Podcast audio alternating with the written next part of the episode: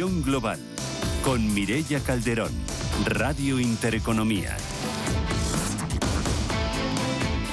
Buenas tardes, bienvenidos a esta segunda hora de Visión Global. Son las 8 de la tarde, las 7 en Canarias. Los bancos centrales rebajan el optimismo una semana después de que las rentabilidades de las deudas se relajaran al calor de las menores necesidades de financiación estadounidense y las expectativas de que los tipos hubieran tocado techo, los avisos lanzados por el presidente de la Reserva Federal ponen freno a las ganancias. Las bolsas europeas han amanecido hoy con la resaca de las declaraciones realizadas por Jerome Powell, el presidente de la Reserva Federal, ayer jueves, en las que avisaba que estarían dispuestos a subir más los tipos si fuera necesario. Esto unido a la mala acogida que tuvo la emisión a 30 años efectuada por Estados Unidos frenó la recuperación que venían registrando las bolsas en el inicio de mes y a esto se suman las palabras de la presidenta del Banco Central Europeo, Christine Lagarde. Long enough is long enough and it's not something that is, you know, que avisa de que no habrá rebajas de tipos en al menos un par de trimestres y defiende que el nivel actual de tipos debería ayudar a seguir reduciendo la inflación. Aquí en España, un día después de tocar los 9.400 puntos, el IBEX ha cedido hoy un 0,36%. Este descenso no eclipsa el buen hacer de las sesiones anteriores porque el selectivo español avanza un 0,84% en las últimas cinco jornadas y firma su segunda semana consecutiva al alza, algo que no sucedía desde comienzos de septiembre. El resto de bolsas europeas se queda hoy sin estímulos significativos como para dar continuidad a su remontada. Las referencias monetarias y la deuda adquieren un sesgo menos favorable que en sesiones anteriores y el índice paneuropeo Stock 600 frena su intento de asalto al nivel de los 450 puntos. Además, las referencias sobre el crecimiento económico adquieren un protagonismo creciente entre los inversores. Los últimos datos macro no han invitado precisamente a ese optimismo ni en China ni en la eurozona. Los síntomas de debilidad afloran igualmente en Reino Unido con una economía estancada. El PIB del tercer trimestre conocido hoy no ha reflejado cambio alguno frente al repunte del 0,2% del trimestre anterior y la cifra con en todo caso evita el menos 0,1% que esperaban los analistas. Números rojos en las bolsas europeas.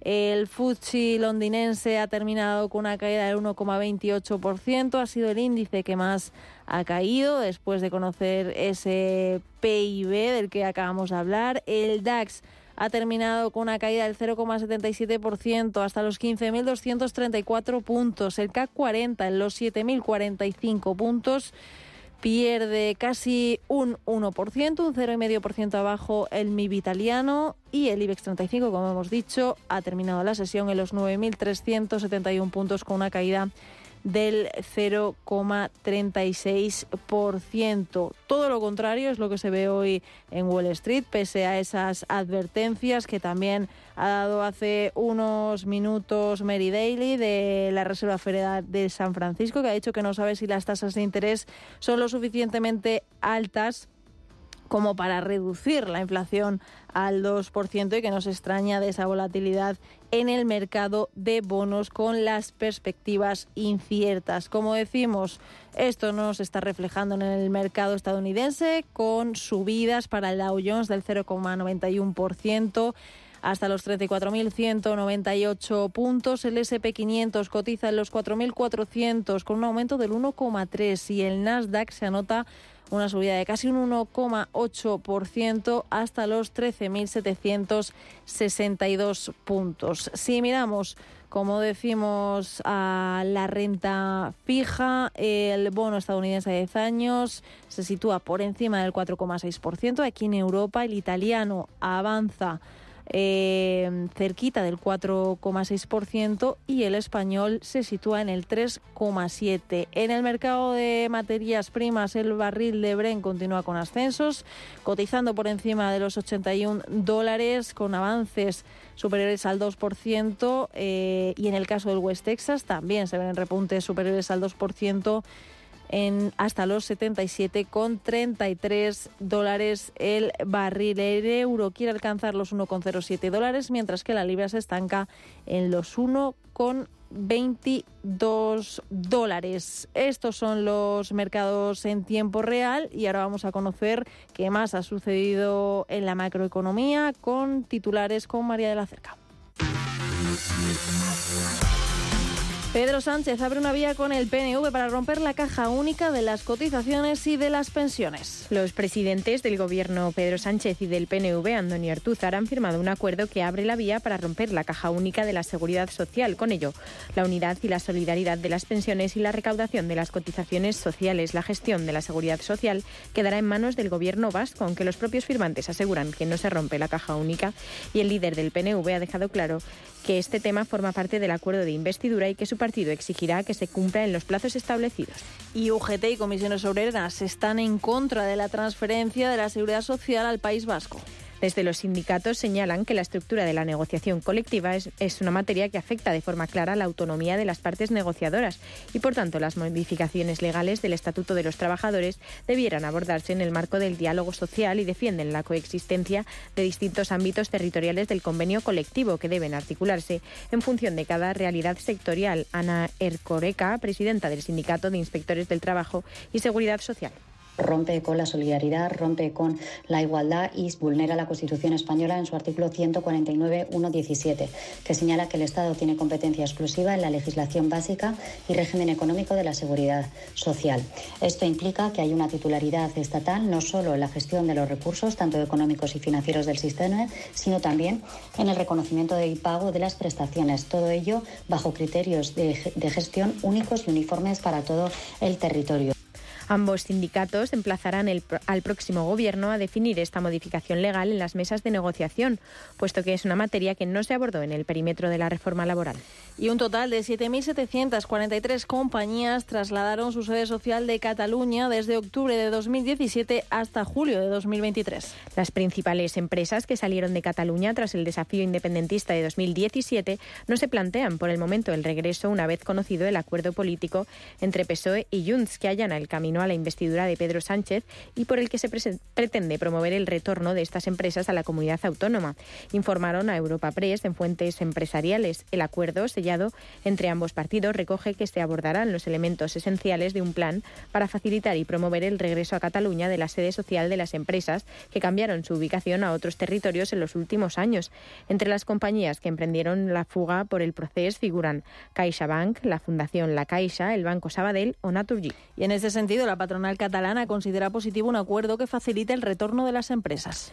Foment del Trebal ha expresado en un comunicado su visión favorable sobre un plan que promueva el retorno de las compañías que trasladaron su sede social y dice que la patronal catalana que la condición necesaria para la vuelta de las empresas en la combinación de estabilidad y seguridad jurídica que permita atraer inversores y mejorar la productividad. Por su parte, la COE ha convocado para este lunes un comité ejecutivo extraordinario y de urgencia para abordar la situación de España. La Unión Europea, por otro lado, da un paso más hacia el acuerdo sobre las nuevas reglas de disciplina fiscal. En la reunión del ECOFIN, los ministros de Finanzas de la Unión acercaron posturas tras incorporar las demandas de Alemania y otros socios para endurecer el control de la deuda y el déficit público. Según la vicepresidenta Nadia Calviño, el acuerdo responde a las prioridades europeas compartidas, aunque insiste que todavía hay mucho trabajo por hacer. A nivel técnico se ha acordado ya un 70% del texto y lo que nos queda es justamente terminar de acordar los elementos del 30% restante, que por supuesto son los elementos más complejos de todo el paquete. Son los que nos tienen que dar el equilibrio de unas reglas fiscales que sean adecuadas y que nos permitan garantizar sendas de reducción del déficit y la deuda y que garanticen la estabilidad fiscal y financiera de la Unión Europea y que al mismo tiempo proporcionen el necesario espacio para abordar las inversiones públicas eh, que necesitamos en Europa para impulsar la doble transición verde y digital. El objetivo de la presidencia española es compartir en los próximos días un borrador legislativo de cara a las negociaciones que permita llegar a un acuerdo en la reunión del 8 de diciembre.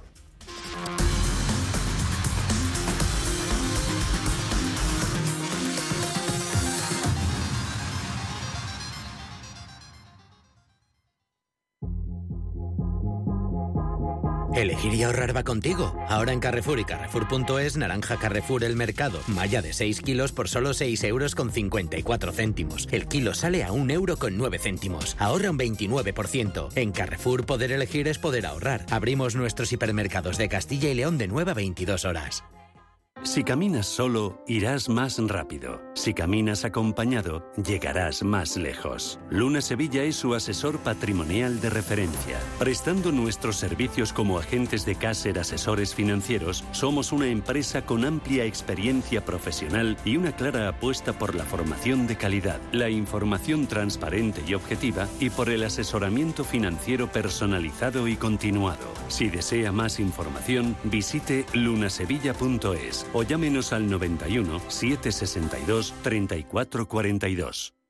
Cuando sales a tomar algo con amigos, ¿cuál es la ración que siempre se termina antes? No son las croquetas ni las patatas bravas, es el jamón. Yo lo tengo claro. Si buscas el mejor jamón y un surtido de productos de una calidad excepcional, solo puede ser Don Pal. Para más información no dudes en consultar nuestro sitio web donpal.es.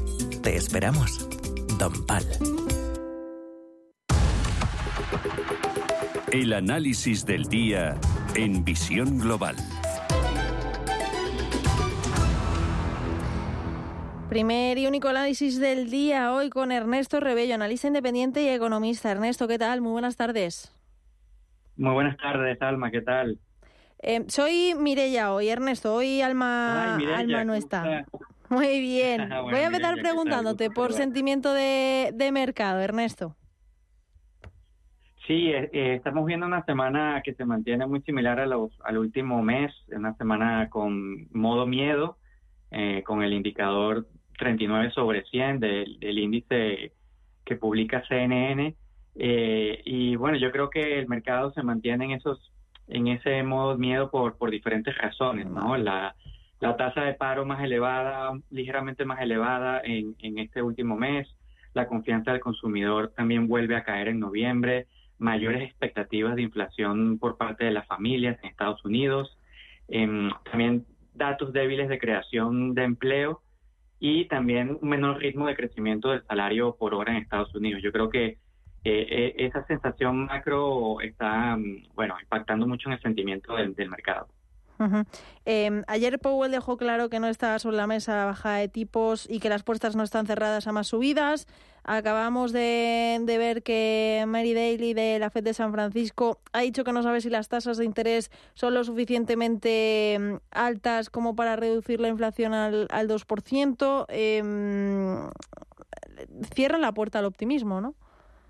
¿O quieren? Sí, no solamente, y no solamente Powell, en las últimas semanas varios voceros de la Fed, Lori Logan de la Fed de Dallas y Kashkari de Minneapolis también han venido anunciando que, que es probable que se vengan más subidas de tipos, porque yo creo que lo que ellos están visualizando en que la economía aún circula mucho más dinero proveniente de lo que quedaba del, de- del anterior ciclo de expansión monetaria, aún está circulando bastante, hay un rally en la bolsa, eh, también yo creo que están visualizando un año electoral en Estados Unidos en el 2024, sabemos que, que se, son elecciones presidenciales y, y hay tres leyes allí que ya fueron aprobadas el año pasado y, y este año también, leyes que para mí son de carácter inflacionista, ¿no? La ley de infraestructura, el acuerdo de chips y de ciencia, la ley de reducción de inflación, son leyes que van a inyectar a la economía casi dos trillones de dólares, no todo un mismo año, pero a lo largo de los próximos años yo creo que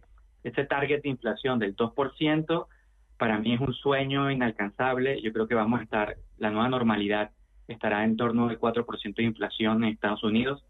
Y es algo que también comentan los, las propias familias, producto de, del, del estudio que hace la Universidad de Michigan. ¿no? Las propias familias dicen que por eso es su expectativa de inflación un 4% al año, entre un 3,5 y un 4. Entonces yo creo que es- esas son las razones de fondo por las cuales eh, eh, yo esperaría una última subida de tipos quizás este año o al inicio del 2024. Ujú. Además, hoy también Lagarde ha dejado claro que los tipos estarán altos durante un tiempo aquí en Europa. ¿Cómo interpretamos esto o cómo lo interpreta el mercado? Bueno, para el caso europeo creo que es aún peor la cosa porque mm, es un duro golpe para el crecimiento de la eurozona debido a que tanto las empresas como las familias van a, terminar pagando más por sus por sus deudas en un entorno de, restricción de las condiciones crediticias en la, por parte de la banca europea. Y un tema muy interesante que yo siempre lo vengo comentando desde hace tiempo es que el esfuerzo hipotecario por parte de la familia se va a disparar quizás a niveles, en, este, en el caso de que se suban más los tipos de interés, ¿no? Podemos ver el, el esfuerzo hipotecario en niveles del año 2008 y eso puede traer consecuencias en la morosidad de la banca, no solamente en España, sino también en, toda Europa. Porque hay un dato interesante, que en el caso del, del sistema hipotecario estadounidense o el del mercado de aquel lado del charco, es que la, la mayoría de las familias, casi un 90%, eh, pactó tipos fijos. ¿vale? En cambio, en Europa es casi que el lado contrario, ¿no? La mayoría de las hipotecas son de tipo variable y cualquier subida de, de, las, de las tasas de interés, entonces lo, los va a afectar muchísimo y eso eh, sabemos que el crecimiento eh, económico en las economías industrializadas lo promueve el consumo. Entonces, eh, menos consumo por parte de las familias, menos crecimiento económico aquí en Europa. Y la inflación sigue y no se puede decir que, que esté controlada, ¿no? Bueno, la inflación está, está, se mantiene permanentemente, yo creo que enquistada.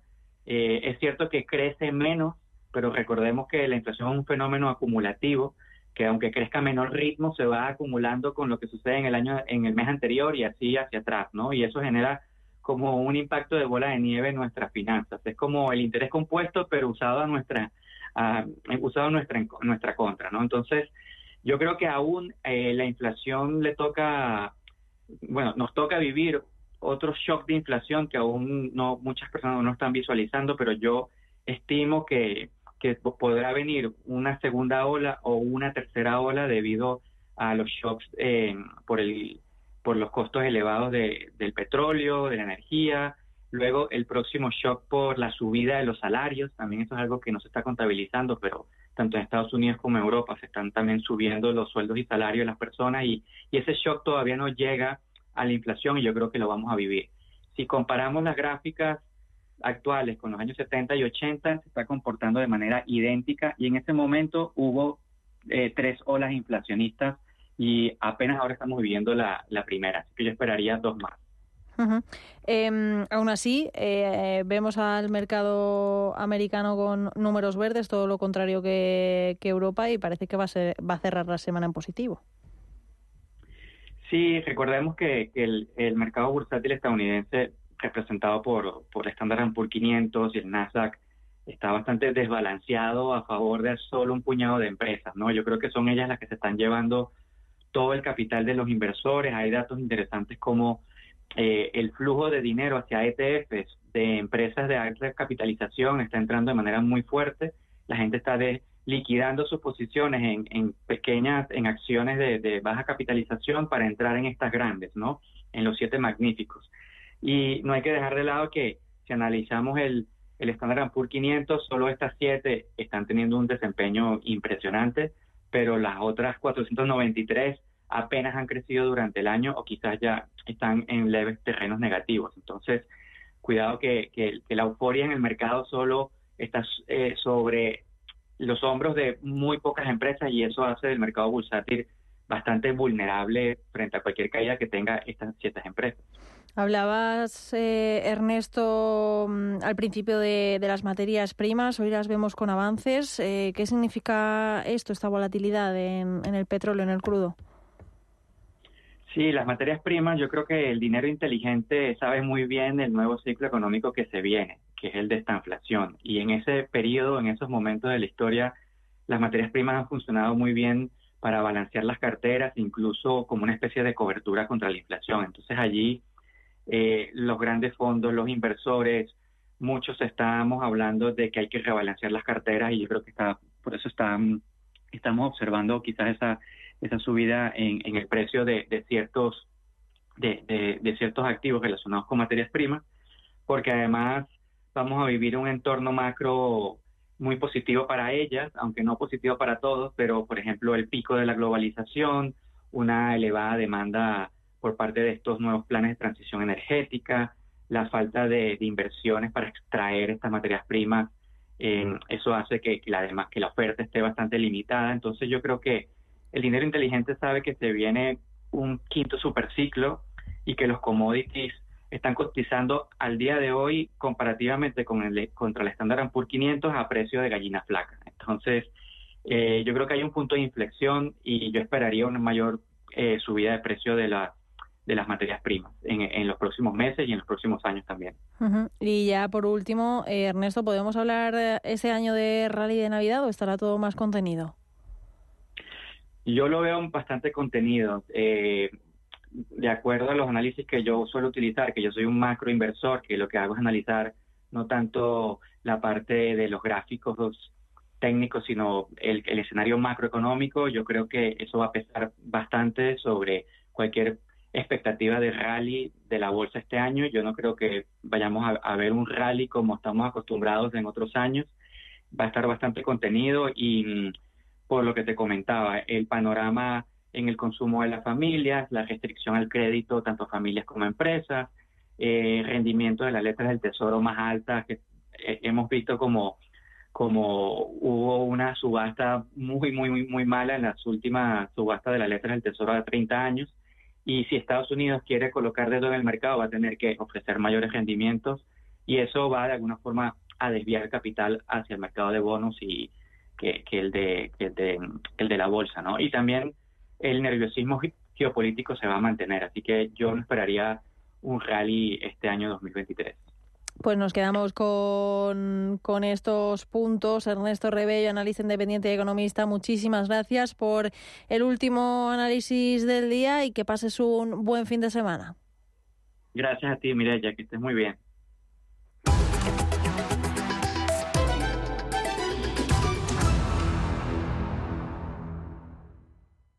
Atención a todos los oyentes que buscan un alivio natural para el dolor y la inflamación en las articulaciones. Presentamos Celand de Sol Naturaleza, diseñado específicamente para brindarte bienestar. Celand de Sol Naturaleza es una combinación única de ingredientes naturales que trabajan en conjunto para reducir el dolor, la inflamación y mejorar tu movilidad. Llámanos al 91 31 31 409 o visita nuestra web solnaturaleza.es.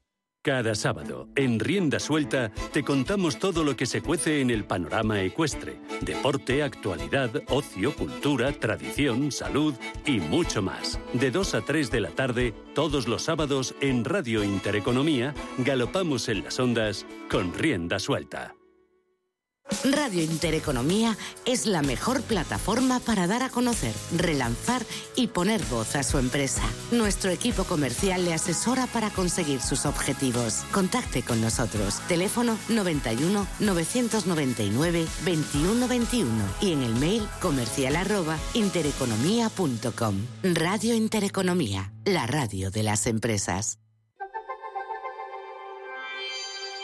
Turismo o el 12% del PIB.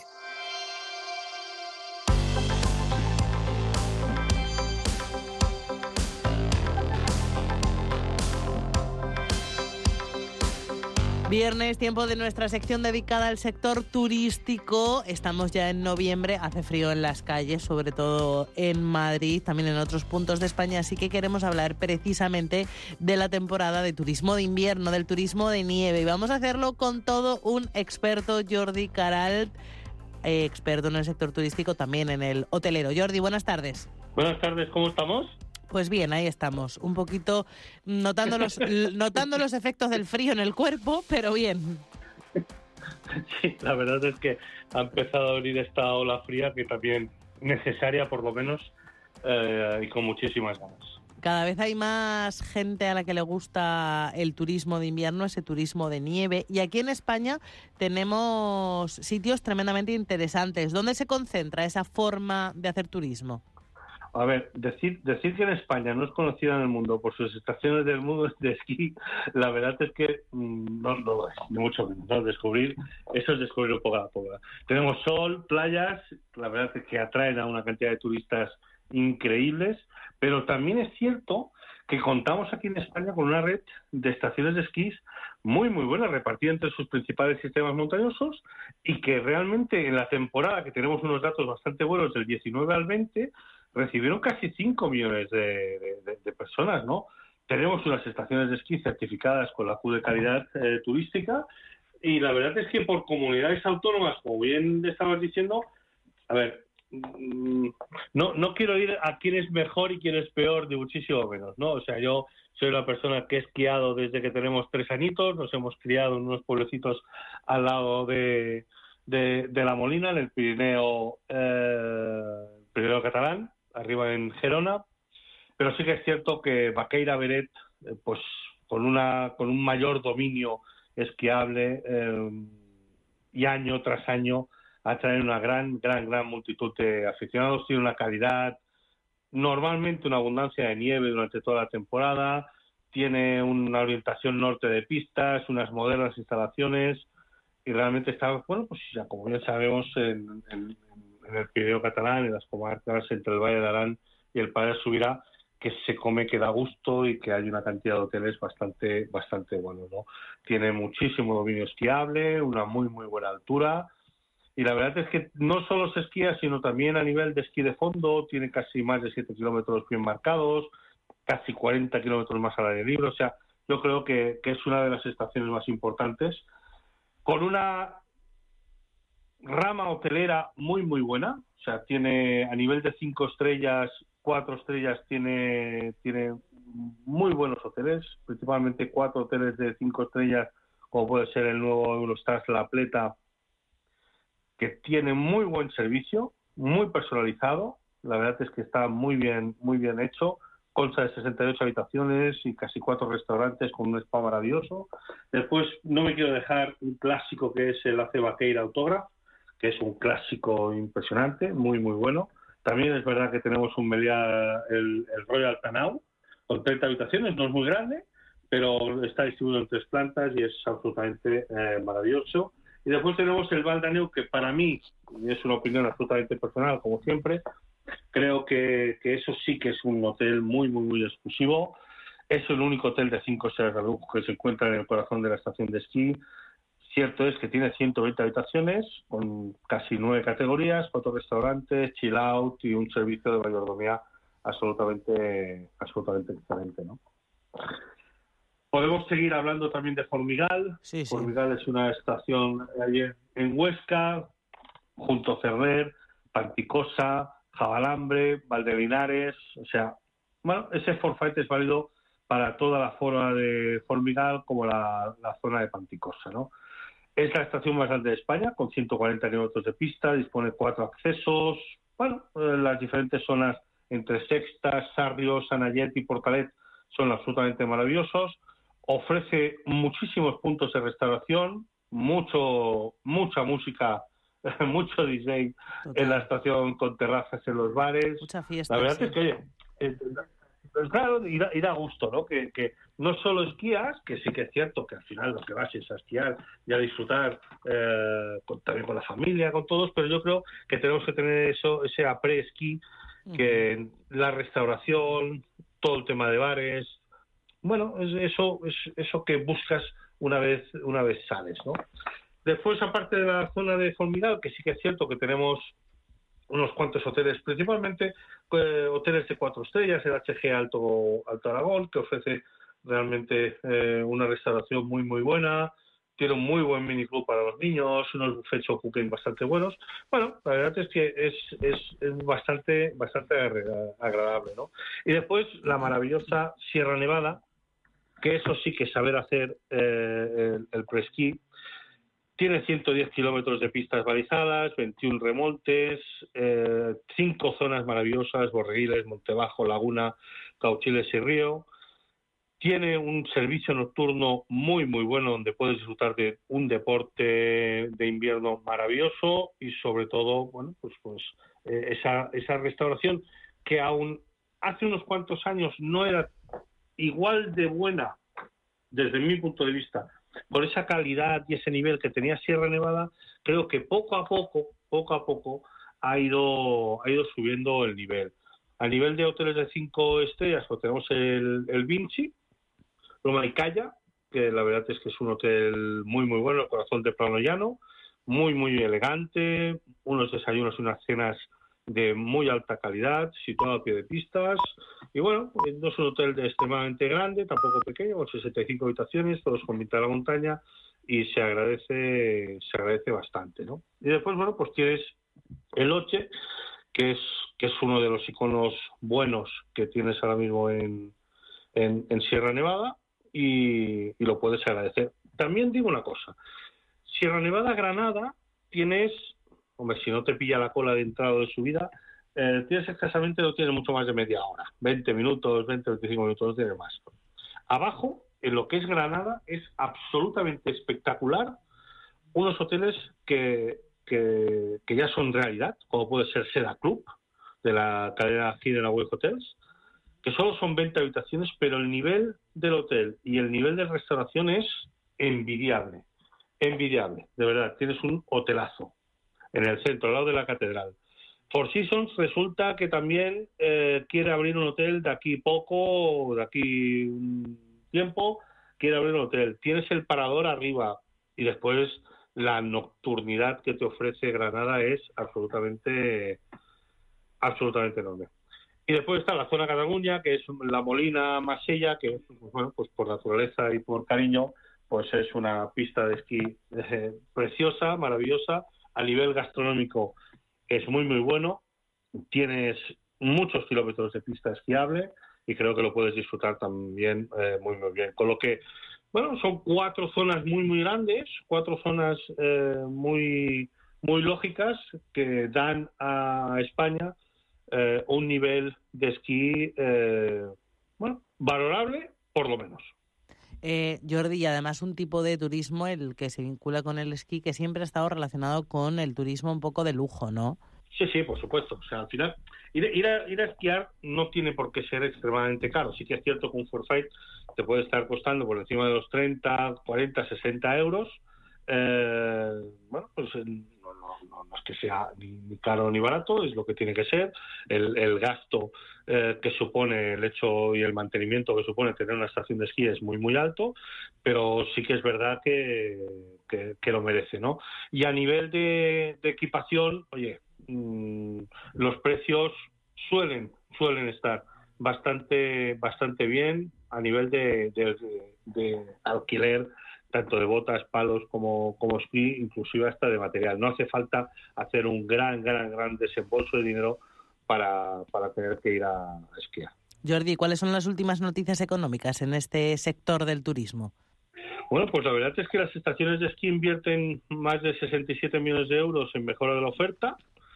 Las estaciones de esquí españolas han invertido más de 60, esos 67,4 millones de euros para modernizar instalaciones y adaptarlas a los nuevos tiempos de cara a la temporada 22-23. En el invierno pasado lograron una facturación récord de más de 160 millones de euros eh, y los ingresos superaron en 37 millones, casi un 30% más a los de la temporada alta eh, o más alta que fue la temporada 18-19, ¿no? Porque había sido, pues bueno, pues desde, desde el punto de vista económico la mejor desde de facturación en casi 124 millones de, euros según ATUDEM, ¿no? que es la Asociación Turística de Estaciones de Esquí y de Montaña. Un dato que está muy relacionado con el aumento de ingreso medio por visitante hasta los casi 27 millones y medio, lo que supone un incremento del 12% respecto a la temporada anterior y casi un 11% frente al mejor resultado logrado hasta la fecha de 24,8 millones de euros en el 19. ¿no? Entonces, yo creo que toda la parte eh, invierno, toda la parte esquí, toda la parte montaña, aquí a nivel nacional eh, está funcionando muy bien. Dios quiera que nieve y que les nieve muy bien, que puedan abrir con todas las garantías eh, posibles, que se les alargue la temporada y oye, que podamos disfrutarlo como, usuarios de estas maravillosas pistas de esquí, de esos maravillosos hoteles que tenemos, de esos restaurantes pasionales absolutos que también hay en estas zonas y que, que lo disfrutemos y que lo disfrutemos eh, muchísimo. Pues nada, Jordi, estaremos pendientes de cómo evoluciona la temporada de esquí 2023. Ya nos vamos a despedir de ti, Jordi Caral, experto en el sector turístico y en el sector hotelero. Gracias por acompañarnos una semana más en esta sección. No, gracias a vosotros, como siempre, un placer enorme. Un abrazo.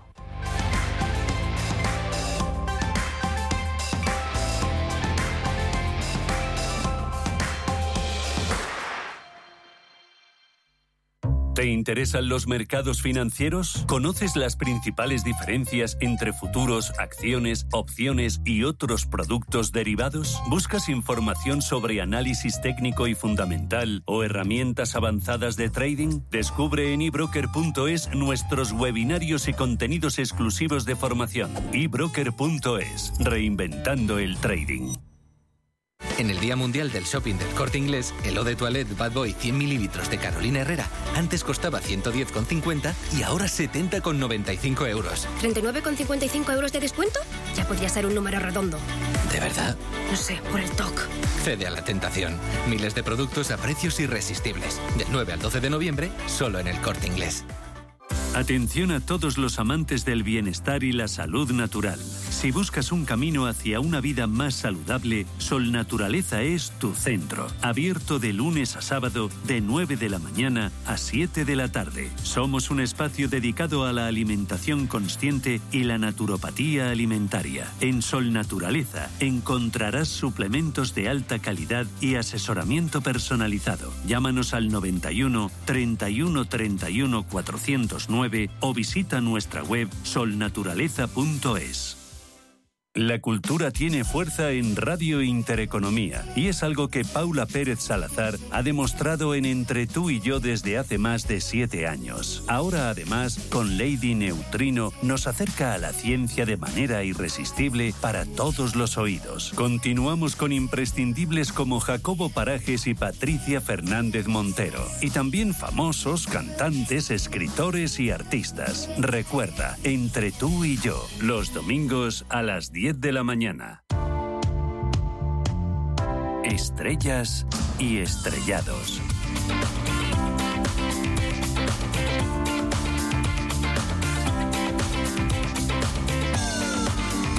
Viernes y viernes con esta música de estrellas y estrellados. Llega el final de la semana y como siempre vamos a ver cuáles han sido los mejores y los peores valores de la semana, como siempre con Javier Sanz, CEO de Bolsazón. Javier, ¿qué tal? Muy buenas tardes. Muy buenas tardes. Pues como digo, vamos a ver cuáles son esos valores que mejor se han comportado en la semana y cuáles los que peor lo han hecho. No sé por cuál quieres empezar, si por los eh, por las estrellas o por los estrellados. Pues venga, vamos a empezar por los estrellados, que tenemos unos cuantos. Venga, genial. Pues vamos a empezar con las malas noticias y luego vamos a acabar con buen sabor de boca. Venga, perfecto. Pues vamos a empezar con una acción que a mí me gusta mucho personalmente, pero que es una de las estrelladas de la semana, que se llama The Trade Dex el ticker es Tarragona, Tarragona, Dinamarca. Es una empresa de publicidad programática, es un gigante de 31.000 millones de dólares.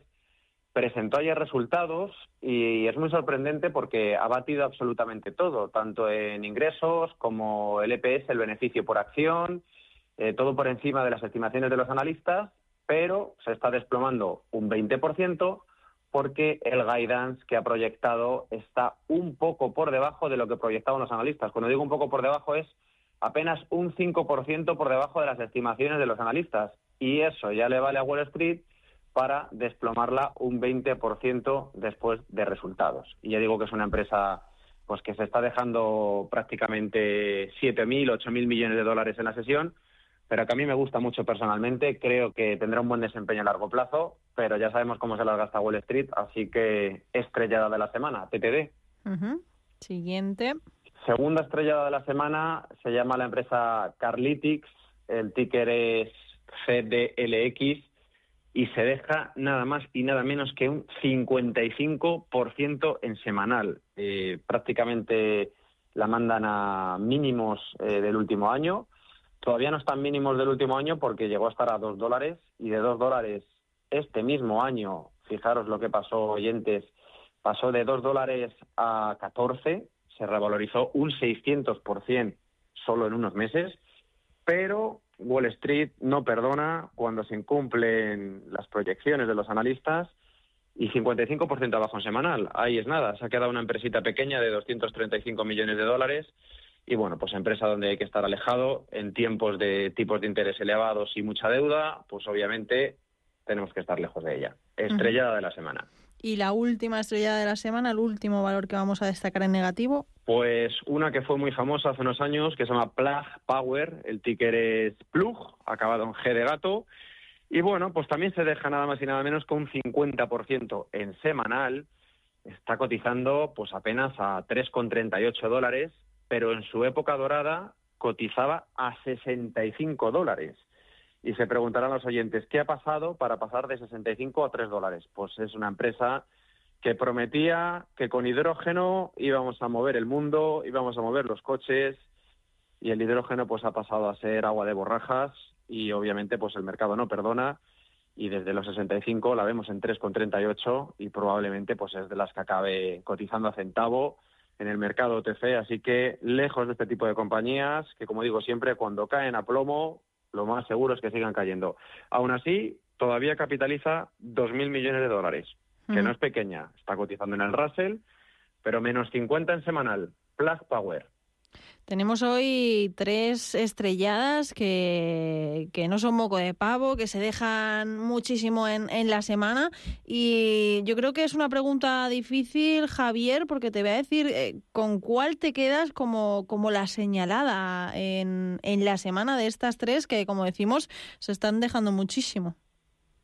Para mal, Plug Power y para bien, que además puedo decirle a la audiencia que yo he comprado acciones hoy a título personal, TTD, porque es una empresón y la están castigando, en mi opinión, demasiado. Pues nos vamos a quedar con eso en los estrellados y vamos ahora a por las estrellas, esos tres valores destacados para bien hoy en, en la semana.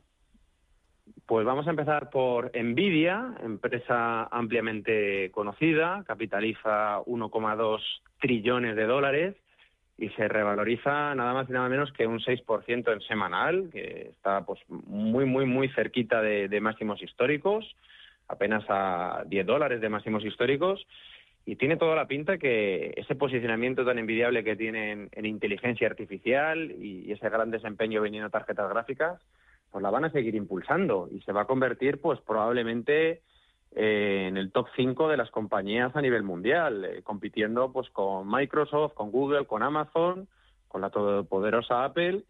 Y ahí está Nvidia, teniendo un desempeño magnífico y estrella de la semana, sin lugar a dudas. Siguiente estrella. La siguiente estrella es Palo Alto Network, está subiendo entre un 2 o 3% en semanal, pero también es una compañía grande de, de 80 billion y bueno, pues es una empresa eh, que está vinculada a la ciberseguridad, uno de los grandes gigantes de ciberseguridad a nivel mundial, contratada pues por gobiernos y, multitud de corporaciones gigantes. Y aunque no sube demasiado en semanal, eh, un 3%, pero si se fijan los oyentes, la configuración es completamente alcista, está rompiendo una caja de Darvas eh, a puntito de romper la resistencia superior y bueno, pues si rompe esa caja, eh, seguramente va a tener otro tramo al alza. Entonces, eh, yo diría a los oyentes que echaran un vistazo a Palo Alto Networks, que seguro que va a tener muy buen desempeño y está en un sector completamente en auge. ¿Y la última estrella de señalada en esta semana? Pues es Datadog, que ha presentado resultados y, se ha revalorizado eh, pues, pues prácticamente un 25% en semanal y no es una compañía pequeña porque también capitaliza 34 mil millones de dólares y bueno, pues es una empresa que ofrece un servicio de monitorización para aplicaciones en la nube, eh, monitoriza servidores, bases de datos, servicios, eh, tiene una plataforma de análisis muy, muy, muy concreta que utilizan grandes corporaciones y además tiene un partnership con Microsoft desde hace un montón de años que le ha permitido pues convertirse en una de las líderes del sector en este segmento. 25% arriba, empresa también que a mí me encanta, que llevo en cartera y que bueno, pues los oyentes también pueden echarle un vistazo porque seguro que puede dar alegrías a largo plazo. Tenemos tres señaladas para bien este viernes y Javier, ¿con cuál te quedas de esas tres que has señalado? Pues me quedo con las tres. Son tres empresas para tener en cartera, no mirarlas y seguramente dentro de unos años eh, se acordarán los oyentes de este programa donde escucharon hablar de ellas y, han podido ganar dinero con ellas. O sea, que eso es lo que creo a nivel personal. Pues entonces hoy, este viernes, nos quedamos con las tres estrellas de la semana, tres valores estrella que nos ha proporcionado Javier Sanz, CEO de Bolsazón. Muchísimas gracias por un viernes más, por señalarnos, por contarnos lo mejor y lo peor de la semana y volvemos a hablar la, el próximo viernes, la semana que viene. Javier, un abrazo. un placer, un abrazo, hasta luego.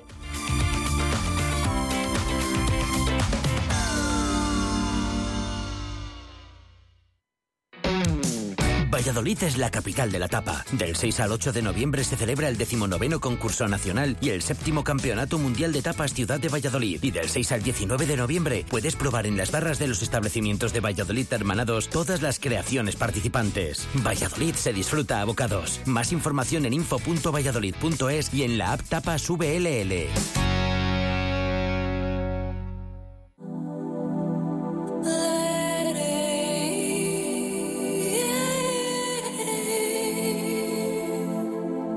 Ruta 42. Los sábados a las 8 de la tarde en Radio Intereconomía.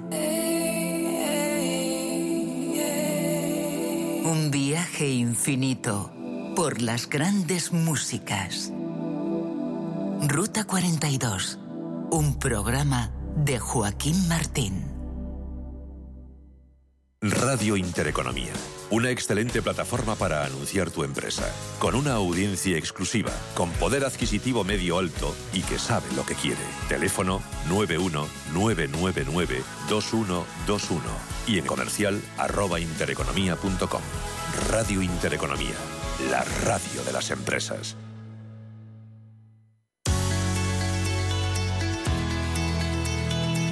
Visión global con la generación Silver.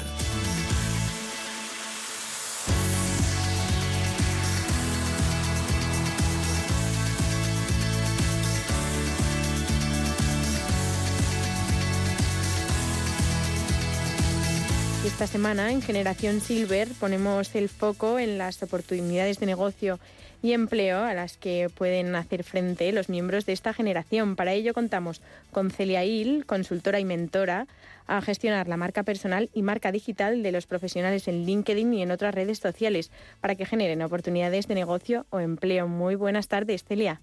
Buenas tardes encantadas aquí también de poder contar contigo esta tarde para hablar de este tema tan interesante. Eres especializada en el talento senior, que es el tema que nos ocupa esta semana, y administras el grupo Talento Senior en LinkedIn. ¿De qué va este grupo? Cuéntanos. Pues este grupo es un punto de encuentro, un punto de encuentro donde ya estamos más de 3.600 personas eh, para compartir, pues eh, eh, hacer networking, el que quiere aprender, el que quiere encontrar un socio, para formarnos, para ayudarnos a planificar la longevidad, etcétera, etcétera. Es, es un punto de encuentro de, para personas mayores de 45 o que sean más jóvenes, pero tengan interés pues en eso, ¿no? En la silver economy o en el emprendimiento, negocios, etcétera, de este sector de edad. Además, en LinkedIn, además de este grupo, encontramos la newsletter que cuenta ya con más de 7.370 suscriptores, en las que habláis de marca personal, empleabilidad, emprendimiento, formación, embajadores de marca, economía plateada, longevidad y envejecimiento, entre otros muchos temas que se tratan en, en mm. esta newsletter. ¿Cómo es? Cuéntanos un poco su periodicidad, qué temas trata, de qué manera tratáis los temas que hemos dicho. Bueno, esta newsletter empezó casi al tiempo que las puso LinkedIn, que permitió esta, esta, bueno, esta, esta opción, eh, con lo cual tiene 22 ediciones, eh, se edita cada mes y tocamos tres, cuatro, como mucho cinco puntos. Eh, pues ahora, por ejemplo, la última tocamos el congreso que acaba de hacerse, que se hará, que se está haciendo, vamos, de longevidad, tocamos eh, vídeos que se hacen cada X tiempo de economía senior, tocamos eh, cursos que se hacen o conferencias de temas de LinkedIn, marca personal, empleabilidad, eh, formación para Silvers, ¿vale? Eh, estos temas, los que van saliendo a nivel de toda España y no solo por mí, ¿eh? O sea, incorporo cosas que hace la Caixa o que hacen otras organizaciones. o fundaciones. Y entre todos esta, esta amplia variedad de temas que tocáis, también mm. tratáis el mm. tema del talento senior, en el que creemos que eres una gran experta. Entonces, por favor, si nos pudieras explicar para nuestros oyentes, ¿qué es exactamente el talento senior? Bueno, eso de experta, bueno, eh, lo que sí llevo ya es más de seis años dedicada a ello. Eh, talento senior, así a nivel de Europa, se entiende a las personas de más de 55 años, ¿de acuerdo? Sería más o menos el quórum, ¿no? pero aquí a nivel de España, también por temas de empleabilidad y por políticas activas y ayudas y tal, eh, se incorpora o se utiliza también talento senior para los mayores de 45. En vistas de que pues, más del 78% de empresas eh, lleva más de dos años sin incorporar seniors ¿no? en nuestro país, según un estudio de, Fundación PIMEC, de la pequeña y mediana empresa de Cataluña, pues claro, este edadismo ¿no? o discriminación por edad hace que, haya que, tener políticas activas específicas, que tengamos que tener un poco de foco de qué se necesita desde la empresa para incorporar al talento senior y qué necesita el talento senior para ser atractivo por las organizaciones. Nos hablabas del término edadismo que podemos conocer, pero igual no lo entendemos de la manera adecuada. ¿Qué es exactamente el edadismo? Pues es la discriminación por edad y es la que podemos llegar a sufrir todos, porque hay discriminación por hay discriminación por, por, eh, por género, hay discriminación por, por raza, por, por, por, otros factores, pero la que seguro que podemos eh, sufrir, digamos, todos es la de edad, ¿no? A no ser que nos muramos antes. Y la sufren también los jóvenes. La discriminación por edad también a nivel laboral, por ejemplo, el paro más alto que hay es el de los jóvenes. Pero el de más estructural, ¿no? El que el 60% casi del, paro de mayores de, de 55 es precisamente el de los seniors, ¿vale? Que tienen más de un año de, desempleo. Es un paro muy estructural. Y es eso, es la, es la discriminación por edad. Es el que tú envíes un currículum con 58, con 63 años a una organización, a una empresa, y aunque tengas la formación, la experiencia, las competencias, todo que encaje perfectamente con el job description del lugar de trabajo, tu currículum ni siquiera llega a una persona humana. Hay un software que se llama ATS que lo escribe y, lo descarte, lo descarte por, por eso, solo por la edad. ¿Y de qué manera se puede actuar? En contra de, esta práctica tan discriminatoria? Pues yo creo que es un poco el que cojamos conciencia de que, de que estamos en un país con, con el tercer país con mayor esperanza de vida a nivel mundial, que estamos en una longevidad, gracias a que estamos eso, en un país con muchísima longevidad. Eh, vamos a vivir todos muchos años. La, la, la edad de jubilación va a ir aumentando porque si no, no es sostenible, o sea, casi no hay natalidad, estamos en 1,2 de natalidad, no hay ni siquiera relevo generacional, estoy hablando de 1,1 y pico de hijos por mujer, o sea, casi no hay natalidad y entonces tan poquitas personas jóvenes es imposible que sustenten toda una, una, pirámide invertida ya de personas pues como los baby boomers y más que vamos vamos llegando pues a edades ah, maduras, ¿no? La, de hecho, la, las empresas están envejeciendo sus plantillas. ¿no? estamos en muy pocos años, hemos duplicado. El 2002, que había un 9,9 personas seniors, ahora el 2020, por ejemplo, ya había un 18,8 personas seniors. ¿no? Entonces, vamos a tener que vivir eh, más tiempo, además de que no hay jóvenes. vamos a tener que trabajar, quiero decir.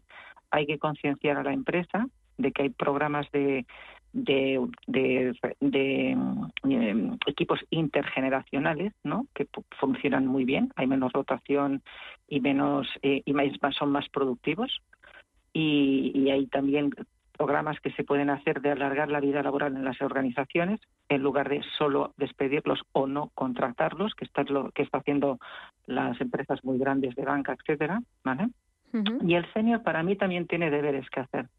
El senior eh, debe entender que eso, que se alargará su vida laboral, que estamos en un entorno muy cambiante, una sociedad líquida, que decía Bauman, por lo tanto debe ir haciendo upskilling, que se llama a nivel técnico, ¿no? de ir formándonos, ¿no?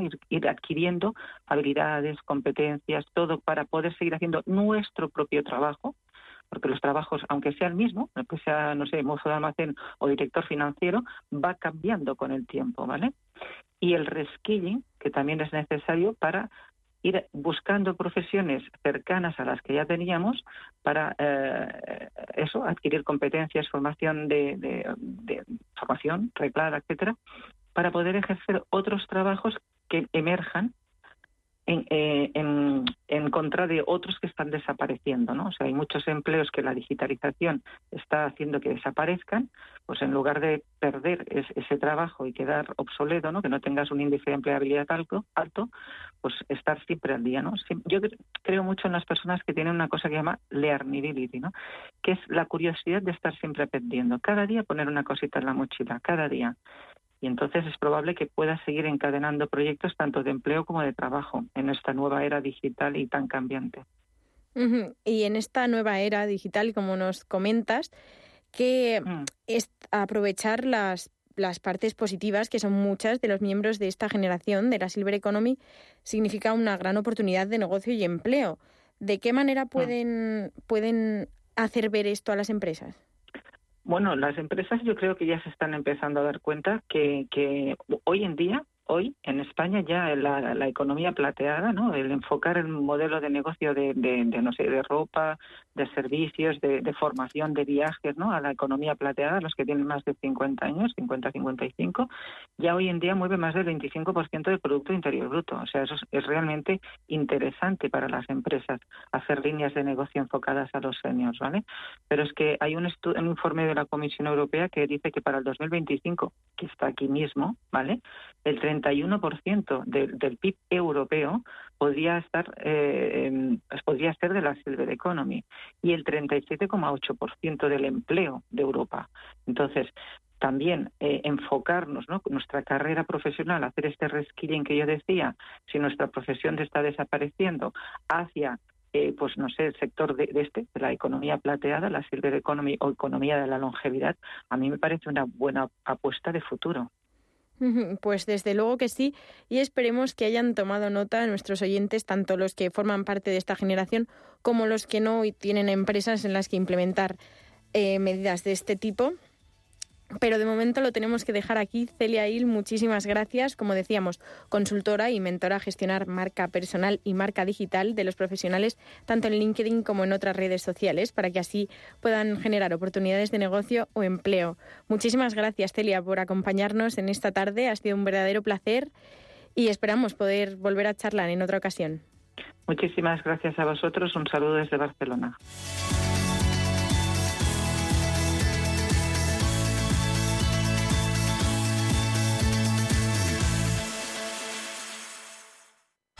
Hola, soy Susana Criado y presento Capital Intereconomía en Radio Intereconomía. Porque la información económica solo tiene un camino, el del rigor y la seriedad. Di que nos escuchas. Desde las 7 de la mañana en Radio Intereconomía.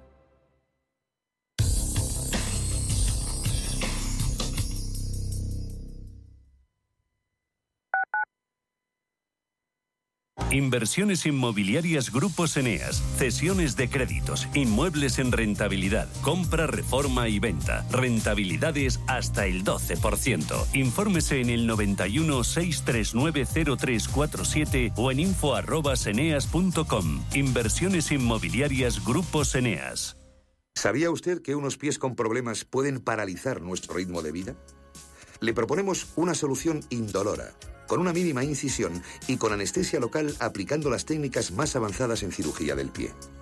Clínica Jiménez, calle Alcalá 378. Diagnóstico gratuito 91 367 0071.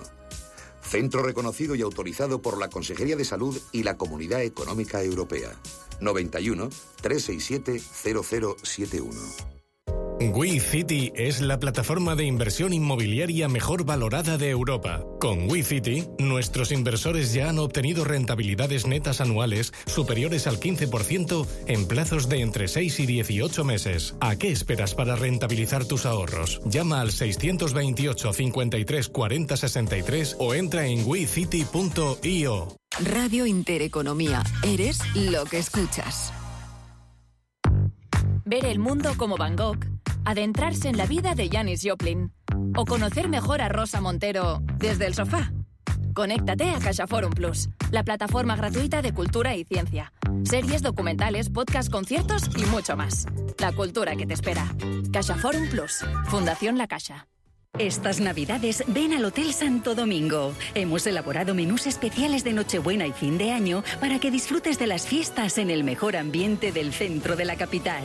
Sorprende a los amigos o familia y deja en nuestras manos todo lo demás. ¿A qué esperas? Reserva ya. Más información en hotelsantodomingo.es.